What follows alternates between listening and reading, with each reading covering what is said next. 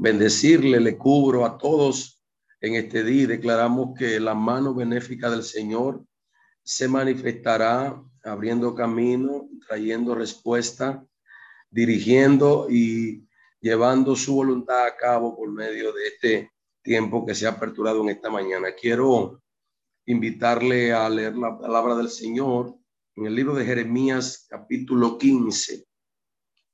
Jeremías capítulo 15, eh, verso 15. Eh, quiero que estemos situados ahí como base para poder compartir la palabra de Dios en esta mañana. Su palabra dice de la siguiente manera, tú lo sabes, oh Jehová, acuérdate de mí y visítame y véngame de mis enemigos. No me reproche en la prolongación de tu enojo. Sabe que por amor de ti sufro afrenta. Fueron halladas tus palabras y yo la comí y tu palabra me fueron por gozo y por alegría de mi corazón, porque tu nombre se invocó sobre mí, oh Jehová, Dios de los ejércitos. No me senté en compañía de los burladores, ni me engreí a causa de tu profecía. Me senté solo porque me llenaste de indignación, porque fue perpetuo mi dolor y mi herida desahuciada no admitió curación.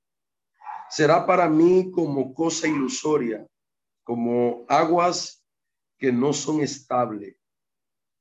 Por tanto, así dijo Jehová, si te convirtieres, yo te restauraré y delante de mí estará.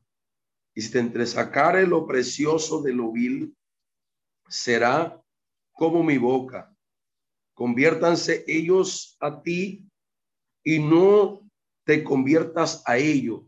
Y te pondré en este pueblo por muro fortificado de bronce y pelearán contra ti, pero no te vencerán, porque yo estoy contigo para guardarte y para defenderte, dice Jehová. Y te libraré de la mano de los malos y te redimiré de las manos de los fuertes. Quiero en esta hermosa mañana eh, considerar el tema que el Señor ha puesto en mi corazón para eh, compartir con todos ustedes en este devocional y es retomando nuestra fe. Eh, hay dos cosas muy importantes que todo hombre, toda mujer de Dios debe cuidar. Número uno, su corazón y número dos, su fe. Ahorita escuché en la introducción de que ayer se tocó algo. Eh, la palabra de ayer tenía que ver con cuidar el corazón. El corazón de no ser herido y no ser dañado. Y no eh, dejar que se contamine nuestro corazón. Pero hoy Dios viene a trabajar el otro elemento que es la fe y veo que Dios tiene control de todo lo que está hablando en estos días con este gran equipo. Por eso hoy el, el tema que el Señor pone en mi corazón es retomando nuestra fe. Dije que hay dos cosas que todo hombre de Dios debe cuidar. Número uno, su corazón y número dos, su fe. Porque sobre toda cosa guardada, sobre toda cosa que tiene valor y significado para nosotros y que nosotros le prestamos atención, sobre todo lo que tiene un valor único en nuestra vida, dice la palabra Cuidemos nuestro corazón, guardemos nuestro corazón, porque de él mana la vida. Y la vida no es algo, la vida es alguien, la vida es Cristo. Muchas personas creen que la vida consiste en la cantidad de logros que alguien pueda obtener en esta tierra.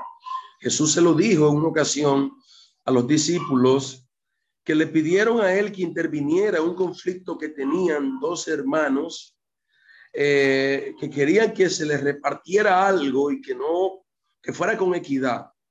El Señor dándole una enseñanza a los discípulos le dijo que se guardaran de la avaricia y le estableció una verdad ahí le dijo, porque la vida no consiste en la cantidad de logros que el hombre posee. La vida no consiste en la afluencia de bienes que alguien pueda eh, acumular sino la vida consiste en que alguien pueda guardar su corazón para que solamente Cristo habite por la fe dentro de él y dirija sus pasos en su día a día y que Cristo pueda hacer esa ley interna que habita dentro del hombre, esa ley que le da crecimiento, así como un árbol crece naturalmente por una ley interna que lo ocupa, que hace que él crezca derecho, así mismo es Cristo en nuestro corazón si nosotros logramos que Él permanezca en nuestros corazones, nuestro crecimiento será de manera natural, nuestro desarrollo será de manera natural, así como un árbol crece de manera naturalmente por esa ley interna de vida que Dios puso dentro de Él. Entonces, es importante que entendamos que la vida no habita en nada que esté fuera de nosotros. La vida habita dentro de nosotros. A veces nosotros eh, logramos entender eh, que nuestra vida está ligada a cosas que podamos obtener en esta tierra. Incluso hasta personas que están a nuestro lado, pensamos que nuestra vida depende de esa persona a tal nivel que utilizamos una frase de cariño le decimos mi vida, le decimos vida. Yo quiero que ustedes entiendan que la vida no es algo, la vida es alguien, ese alguien se llama Cristo. Cuando Cristo está en nuestro corazón y lo creemos por medio de la fe, guardándolo día tras día, entonces creceremos y llegaremos a esa estatura, a esa plenitud de ese varón perfecto, el cual, el cual es Cristo. Por eso hay un llamado enérgico sobre toda cosa guardada, guarda tu corazón, porque de él manda la vida. Entonces, lo primero que un hombre de Dios debe guardar es su corazón. Y lo segundo, eh, el segundo punto es nuestra fe, que es el, el tema que quiero trabajar hoy, en nuestra fe. Quiero que entendamos, amados y amadas en este día, que a Dios no lo impresiona de un hombre su talento, su capacidad, su don, lo que ese hombre puede en un momento lograr o hacer con lo que Dios le ha dado. A Dios lo que lo impresiona de un hombre es su fe. ¿Por qué su fe? Bueno, porque sin fe, dice la escritura, es imposible agradar a Dios. Sin fe no importa el don que usted tenga, no importa la capacidad que usted tenga, no importa el talento que usted tenga. Si usted no tiene fe, usted no podrá agradar a Dios, pero tampoco podrá multiplicar o poner por obra agradando a Dios lo que Dios te ha dado como un encargo. Por eso es muy importante que tengamos pendiente en este día que la Biblia dice que el que se acerca a Dios es necesario que crea que le hay porque Él es galardonador de lo que le buscan. Es muy importante que usted no solamente cuide su corazón, usted tiene que cuidar su fe. Porque si nosotros perdemos nuestra fe, inmediatamente dejamos de agradar a Dios. Entonces es muy importante que usted tenga bien claro en este día el valor que tiene para nosotros como hijos de Dios nuestra fe. Porque no existe otro medio creado por el cual nosotros podamos agradar a Dios si no es por medio de nuestra fe. Y, quiero que entendamos esto, tampoco podemos recibir nada de Dios si no creemos. Dios no trata con personas que no creen. Es el punto de contacto de un hombre con Dios. La salvación se recibe por medio de la fe. Dice la Biblia que por gracia somos salvos eh, según eh, Efesios 2.8, por medio de la fe, y esto no es de vosotros, es un don de Dios. Esto lo produce Dios. La fe la produce Dios. Y la fe, dice la Biblia, que viene por el oír y el oír la palabra de Dios. Por eso cuando somos expuestos a la palabra de Dios, nuestra fe es nutrida, nuestra fe es alimentada, nuestra fe empieza a crecer según tenemos un contacto continuo, permanente, insistente, sin desmayar. Nuestra fe tiene que ser alimentada diariamente por la palabra del Señor o por todo lo que tenga un contenido de la palabra. Por eso es muy importante que nosotros cuidemos nuestra fe para que podamos agradar a Dios. La Biblia tiene un salón de la fama, un Cooper Town, que es Hebreo capítulo 11, donde están contenidos todos los hombres de fe que están archivados, almacenados ahí. En el capítulo 11 de Hebreo dice que eh, por la fe nosotros entendemos que fue constituido el universo. La fe es lo que nos da a nosotros la certeza de lo que esperamos y la convicción de lo que no vemos. La Biblia dice claramente que la fe la seguridad que de un hombre o una mujer mantiene creyendo y esperando lo que Dios dijo que va a hacer. Ahora bien, hay circunstancias en las cuales nosotros vivimos y atravesamos que nos hacen ver totalmente lo contrario a lo que nosotros debemos creer.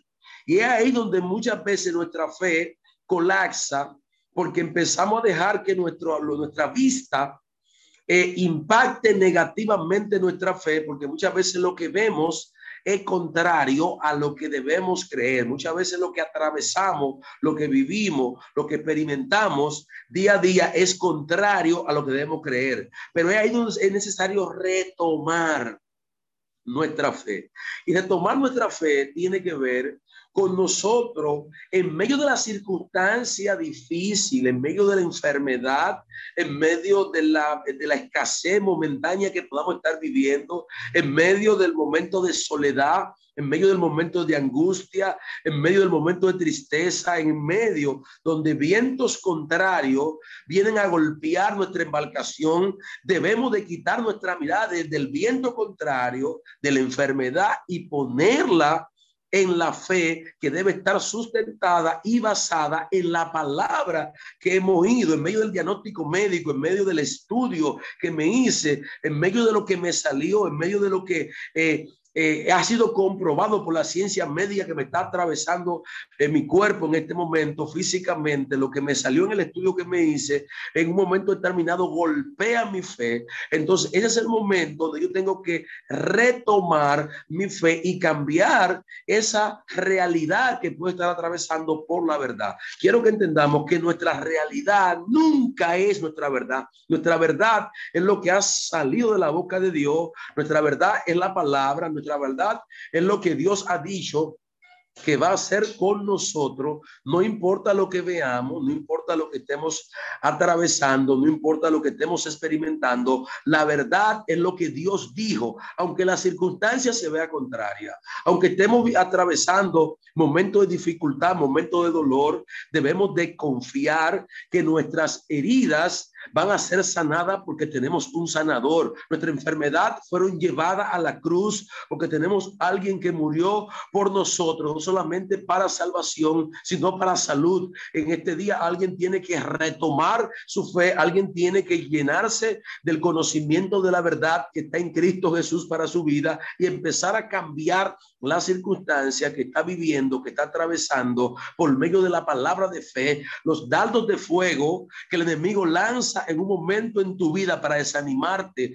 para herirte, para, para quitarte el aliento y la esperanza que en Cristo está garantizado en tu vida, tú tienes que apagarlo por medio de la fe. Por eso, en la armadura del creyente hay un escudo que se llama el escudo de la fe, con el cual nosotros apagamos los dardos de fuegos del maligno. Eh, hay dardos de desánimo, hay dardos de soledad, hay dardos de tristeza, hay dardos que traen angustia, hay dardos que, traen en tu vida desesperanza. Y esos dardos que el enemigo lanza en tu contra tienen que ser apagados por una palabra pequeñita, una vocal y una consonante que se llama fe. Donde está esa vocal, donde está esa consonante, eh, juntas, que esta, estas dos palabritas, dos letras, eh, conforman el único medio por el cual nosotros agradamos a Dios y por ese mismo medio nosotros desintegramos toda obra del mal. Por medio de esa vocal y esa consonante, nosotros podemos decirle a ese monte, muévete y tiene que moverse. Fue algo impresionante lo que los discípulos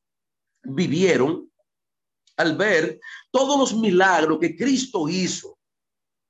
Y todos los milagros que Cristo hizo lo hizo basado en la fe que él tenía en el poder que iba a actuar en él por medio de la voluntad del Padre que él estaba haciendo. Por eso en la casa eh, de Jairo, cuando él llegó, encontró un grupo de gente llorando en la habitación por la niña de Jairo, vio gente alineado no a la fe, vio gente alineado a la circunstancia, vio gente alineado a lo que estaba pasando en el momento y Jesús le dijo a esa gente, ustedes no están siendo gobernados por la, por la palabra, ustedes no gobernado por las circunstancias. digo, por favor, con el respeto que ustedes se merecen, desalojen la sala y se quedó juntamente con aquellos que tenían fe, porque la complacencia de Dios es con lo que creen. La complacencia de Dios es con lo que en medio de la circunstancia vence la circunstancia y se alinean a la palabra. Por eso en medio de, esa, de ese momento de angustia y de dolor, Cristo desalojó de esa habitación a todos los que estaban alineados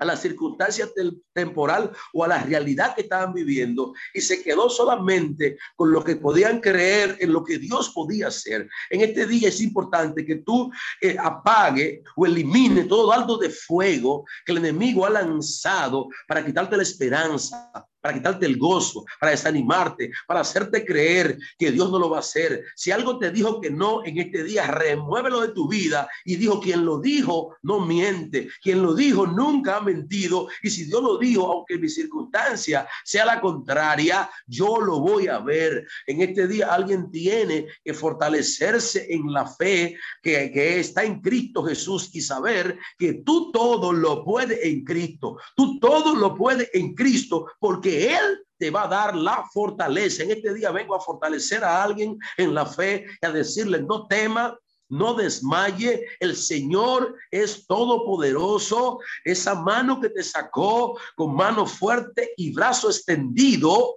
óyeme bien que te sacó del mundo, ese mismo Dios que actuó en ti con ese poder, que nadie tuvo poder para perdonar pecado, ni perdonar tu pecado, ni sacarte de la vida que tú antes vivías. Ese mismo Dios que te sacó del mundo, ese mismo Dios que rompió tu cadena, ese mismo Dios que te perdonó, ese mismo Dios que ha cambiado tu vida, es el mismo Dios que en este tiempo, en este día, va a continuar actuando a tu favor, aunque la circunstancia sea la contraria. En este día, Dios es el milagroso, el que abre camino el que cumple promesa, el que el enemigo una vez más tendrá que salir derrotado de tu vida y si ha tocado cualquier área de tu familia, en el nombre de Cristo Jesús, hoy tu fe tiene que estar sustentada y alimentada en lo que Dios ha dicho. Él te ha dicho, no tema, él te ha dicho, no desmaye. Él te dijo, esfuérzate, sé valiente. Él dijo, yo estaré contigo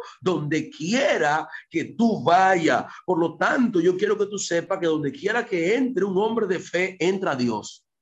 Donde quiera que entró una mujer de fe, Dios entró con ese hombre.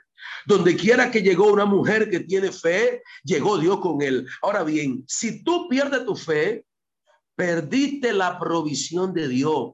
Si tú pierdes la fe, pierde todo lo que Dios tiene planificado hacer contigo. Por eso la batalla que tú y yo estamos peleando tiene un nombre. Se llama la batalla de la fe. El enemigo lo que ataca en tu vida es tu fe, porque él sabe que si no cree, no recibe. Él sabe que si no cree, no podrá ver la mano de Dios. Jesús le dijo a Marta, le dijo, Marta, yo no te he dicho que si crees, verás la gloria de Dios. Hoy yo vengo a decirle a algunas mujeres que están conectadas en este día, no te puede eh, desanimar, no puede permitir que la circunstancia que está viviendo, como Marta estaba diciéndole al Señor, tú acaba de llegar tarde. Porque si tú hubiese estado aquí, mi hermano no hubiese muerto. En otra palabra, le está diciendo al Señor, al dueño de su agenda, que un momento temporal que estaba viviendo estaba eliminando estaba eliminando, óyame bien, la agenda divina. Yo quiero que tú sepas que un momento de dificultad que tú estés viviendo no está eliminando la agenda divina. Dios no llega tarde. Marta empezó a reconvenirle al Señor diciéndole, si tú hubiese estado aquí. Entonces está diciendo, entonces tú eres que tiene control de mi agenda. Tú eres quien sabe cuándo yo debo llegar. Eres tú quien sabe cuándo yo debo estar aquí. Dice la Biblia que cuando Marta le mandó el recado al Señor, él dice que se quedó cuatro días más.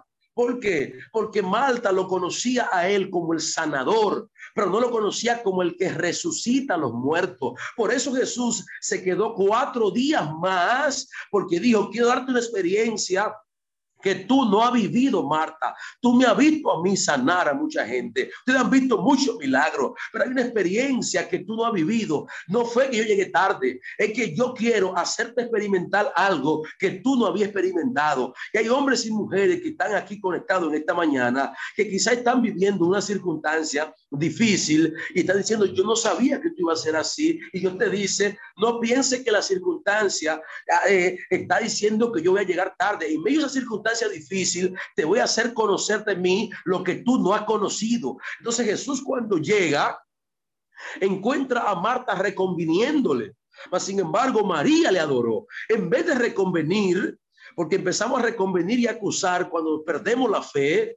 Y yo quiero que en este día tú en vez de reconvenir y acusar o lamentarte o llorar, empieza a adorar, empieza a alabar, empieza a exaltar el nombre del Señor como hizo eh, María. Por eso cuando María se postra ante el Señor y lo adora en la misma circunstancia en que se encontraba Marta, entonces dice que Jesús le dice a María, ¿dónde lo pusieron?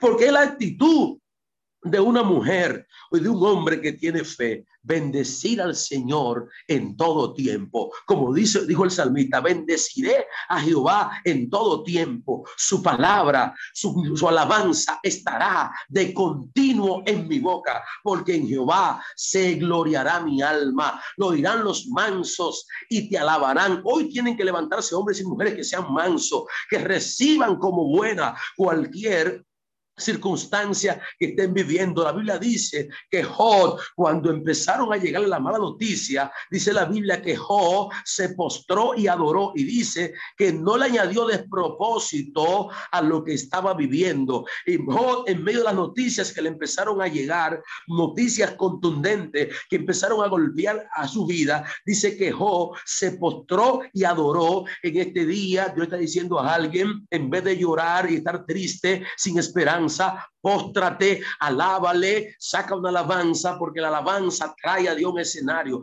La Biblia dice que Dios habita en medio de la alabanza de su pueblo, en medio de estar llorando, en medio de estar quejándote, en medio de, estar eh, en un momento de dificultad, empieza a alabar, empieza a glorificar. Dios no habita en medio de la queja, Dios no habita en medio de la desesperanza, Dios habita en medio de un pueblo que lo bendice, que lo adora, que lo exalta, que lo reconoce a Él como el hacedor de su vida. Por eso cuando Jesús llegó donde María y Marta, le dijo, Marta, yo no te he dicho que si tú crees, verás.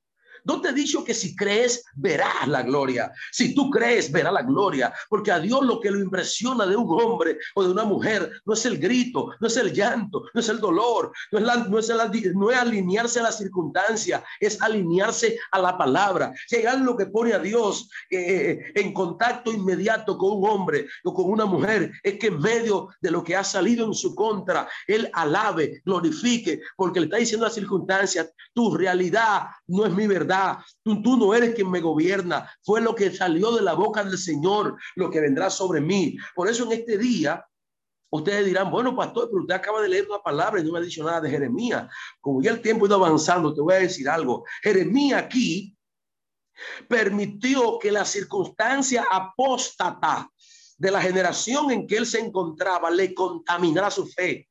Jeremías fue escogido de antes de la fundación del mundo. Yo cuando llama a Jeremías le dice, desde antes que naciera te escogí y te di como por, profeta a naciones. El hombre que Dios escogió y Dios lo dio por profeta de naciones. Un profeta es un hombre que tiene que tener la palabra de Dios como sustento y como alimento, porque lo próximo que va a profetizar es lo que salió de la boca de Dios. Por lo tanto, un hombre o una mujer que tiene un llamado a ser profeta no puede alinearse a la circunstancia temporal que puede estar viviendo. Jeremías le dice, desde antes que naciera, desde antes que te formare, cuando tú no tenías hueso, cuando tú no estabas en el vientre, yo te había escogido y te di por profeta de las naciones y te puse para arrancar, para destruir y luego para plantar. Pero tú tienes un compromiso y es mantenerte creyendo. sin embargo, Jeremías permitió que el momento y la circunstancia, la apostasía, la idolatría de la generación en la cual se encontraba contaminara su fe. Por eso en este día vemos que Jeremías, Dios tiene que reanimarlo. En el capítulo 15, verso 15, oiga lo que dice Jeremías. Vamos a escuchar un poquito a Jeremías. Él dice, tú lo sabes oh Jehová, acuérdate de mí y visítame. Oiga lo que está diciendo Jeremías a Dios. Acuérdate de mí. Cuando tú le dices a alguien, acuérdate de mí, ¿qué tú estás diciendo? Tú te olvidaste de mí. Oiga lo que Jeremías le está diciendo a Dios. Acuérdate de mí. ¿Qué le hizo creer a Jeremías que Dios se había olvidado de él? Su fe había colapsado. Muchas veces nuestras expresiones, nuestra manera de hablar, dice si tenemos fe o no tenemos fe. Porque la fe es la seguridad de lo que espero, es la certeza de lo que no veo. Mire cómo, mire cómo le dice a Jeremías, Dios, tú lo sabes. En otras palabras, ni yo sé. Yo no sé qué será de mí. Y muchas veces nosotros decimos lo mismo, yo ni sé qué va a pasar conmigo. Y eso habla de que nuestra fe acaba de colapsar. ¿Cómo que tú no sabes? ¿Qué va a pasar contigo? Lo que va a pasar contigo fue lo que Dios dijo y nada más. Tú no puedes permitir que las circunstancias temporal momentánea a corto plazo nuble tu fe. Esta leve, esta leve tribulación momentánea que tú puedes estar atravesando o viviendo, lo que va a producir en ti es un cada vez y eterno peso de gloria. ¿Cómo tú estás permitiendo que la temporada, el momentito es el mal tiempo? Porque el tiempo, el mal tiempo tiene algo bueno, que es un tiempo. Y ese tiempo va a pasar. Y es algo leve, que va a producir un peso. Mire cómo Jeremías le dice a Dios, acuérdate de mí. Y le dice, visítame. Al que tú le dices, visítame, entonces tú me tienes abandonado. O mire lo que está diciendo Jeremías en el verso 15. Acuérdate de mí, visítame. Tú no le dices a nadie que te visite, que está contigo. Cuando tú le dices a alguien, pero tú me tienes votado, yo he olvidado de mí, es porque tú entiendes que esa persona no está a tu lado o no o tiene tiempo que tú no la ves. Mire cómo le dice a él, eh, visítame. Lo, lo, tercero que le dice es, véngame de mis enemigos. ¿Sabe qué significa eso? Tú no me haces justicia. Mire, mire, mire las expresiones. Le dice primero, visítame. Visi, acuérdate de mí, lo primero que le dice, acuérdate de mí. En otra palabra, tú no piensas en mí, tú te has olvidado de mi problema. Lo mío para ti no existe. Está diciendo, acuérdate. Y esto, esto pasa cuando nuestra fe colapsa. Esto pasa cuando nuestra fe se pierde. Esto pasa. Miren, no importa que usted sea un hombre de Dios o una mujer de Dios. Si usted no se ajusta a vivir conforme a lo que dice la palabra, usted va a amoldarse o a conformarse a la realidad del momento. Y es un peligro como en este tiempo mucha gente está siendo arrastrado por las circunstancias. Y esto fue lo que le pasó a Jeremías. Jeremías le tocó convivir en un tiempo de apostasía, donde mucha gente estaba negando la fe y donde no hay fe no se agrada a Dios. Y Dios había determinado pasarle revista a esta nación. Yo había determinado confrontar, porque donde no se agrada a Dios, lo próximo que viene es situaciones difíciles para Dios llevarte a que tú te vuelvas a Él. Pero Jeremías tenía un encargo divino y era de mantener su fe firme en medio de una generación incrédula, en medio de una generación que no creía lo que Dios decía, pero Dios levantó a Jeremías para que él fuera el modelo de fe de esa gente, como te ha levantado a ti y a mí en este tiempo, para que por medio de ti y de mí, la gente pueda saber que hay gente en esta tierra que cree un Dios que está en los cielos y que tiene una esperanza viva, que Dios lo puede hacer en medio de cualquier circunstancia. Pero Jeremías, en vez de mantenerse firme, creyendo lo que Dios había dicho, aquí está él llorando, diciendo a Dios, acuérdate de mí, visítame, véngame, ame justicia de mis enemigos. Y dice, dice, no me reproche en la prolongación de tu enojo. Mira lo que está diciendo Jeremías. Jeremías cree que Dios está guapo con él, que Dios se ha olvidado de él, que Dios lo ha puesto a la deriva él. Porque él, Jeremías está creyendo que sus enemigos van a acabar con él. Entonces, mire la expresión de alguien que ha perdido la fe. Se siente, número uno, olvidado, se siente abandonado, se siente que Dios no va a sacar la cara por él. ¿Alguien me está entendiendo? Eh, se siente que lo que él está viviendo está a la espalda de Dios. Mire lo que dice aquí, después que Jeremías le da su queja a Dios, le dice, fueron allá tus palabras y yo la comí y tu palabra me fue por gozo y por alegría de mi corazón, porque tu nombre se invocó sobre mí, oh Jehová, Dios de los ejércitos. Él diciendo a él, yo he guardado tu palabra. Yo me he comido. Una cosa es creerle, una cosa es creer en Dios y otra cosa es creerle a Dios. Jeremías aquí está diciendo, yo he leído tu palabra. Lo que tú me dijiste, yo lo he leído. Yo he estado en el devocional todos estos días.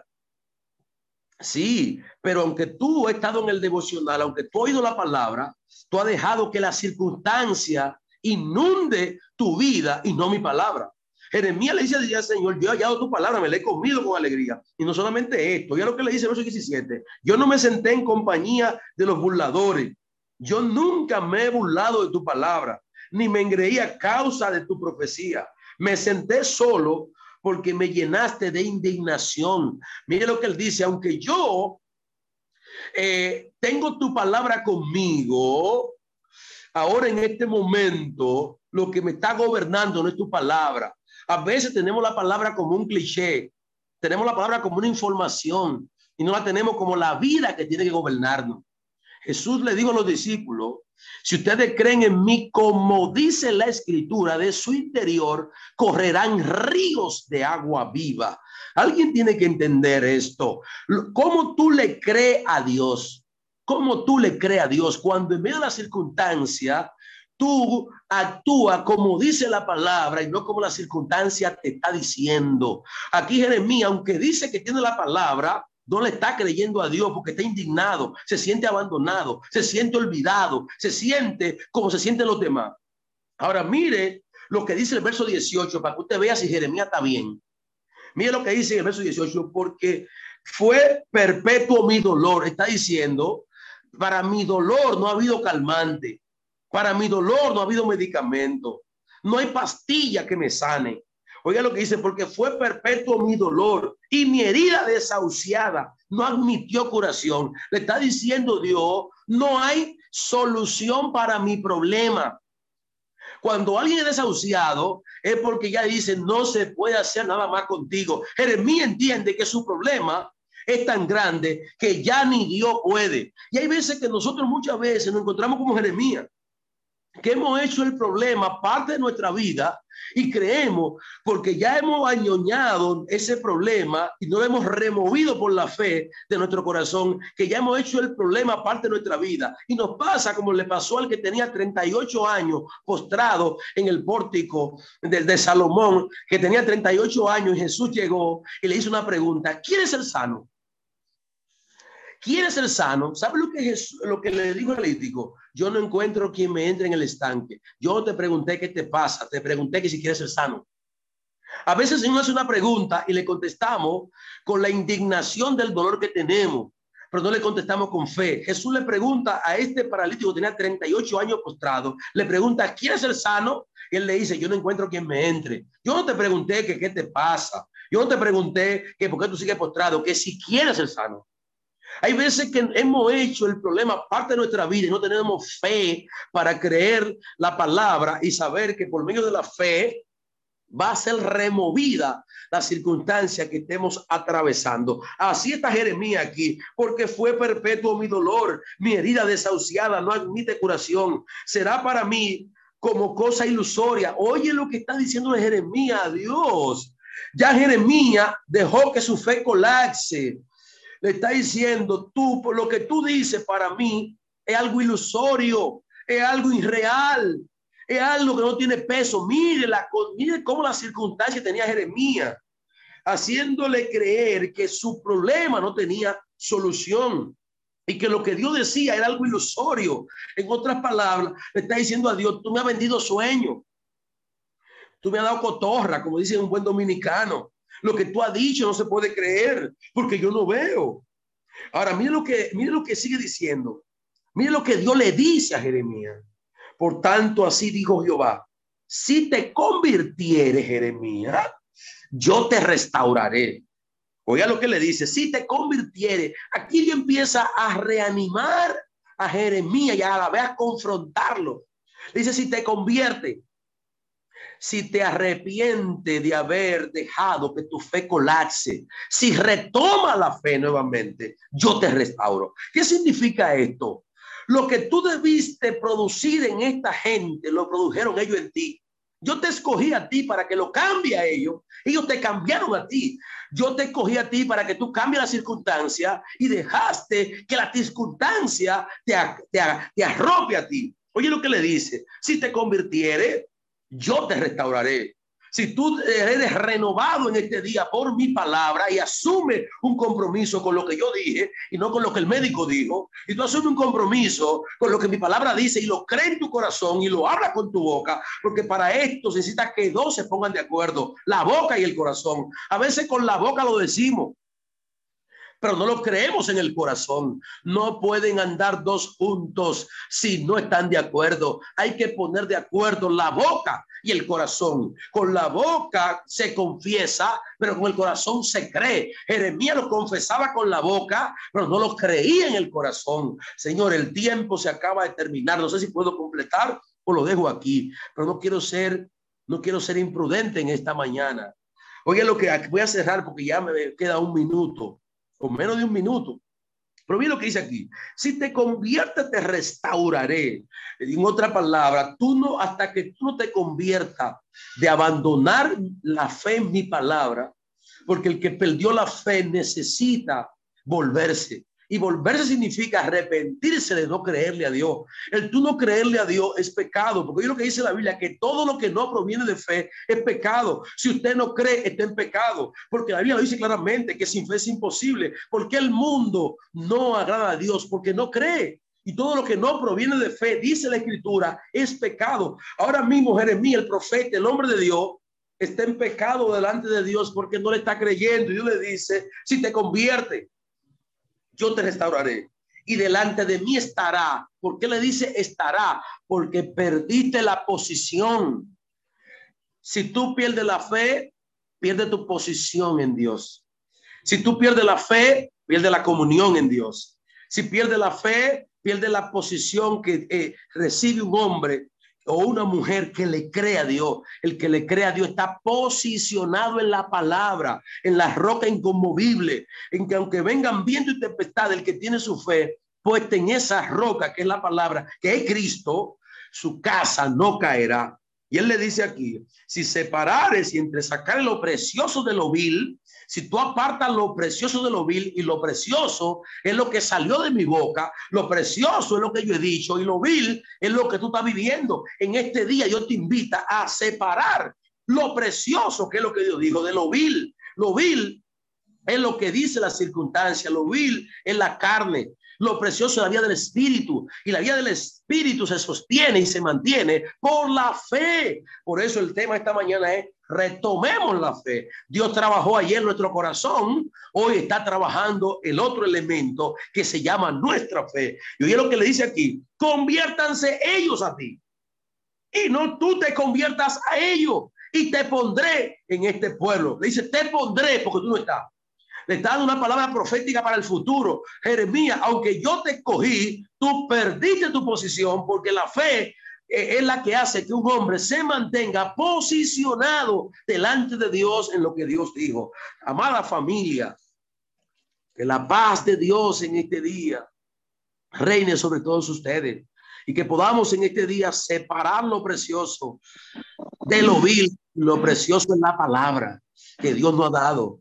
No permita que la circunstancia cambie, cambie la verdad de Dios. Tu realidad no es tu verdad. La verdad es lo que salió de la boca de Dios y es lo que debe permanecer en nuestras vidas en este tiempo. Si esto permanece, vamos a agradar a Dios. En breves minutos, el Dios de paz le aplastará la cabeza a Satanás con todo el poder y la autoridad que Él nos ha dado en Cristo Jesús, Señor nuestro. Que la paz de Dios esté con todos ustedes en este día y tengan un fructífero día en el nombre de Cristo Jesús. Amén. Y amén. Están bendecidas, familia.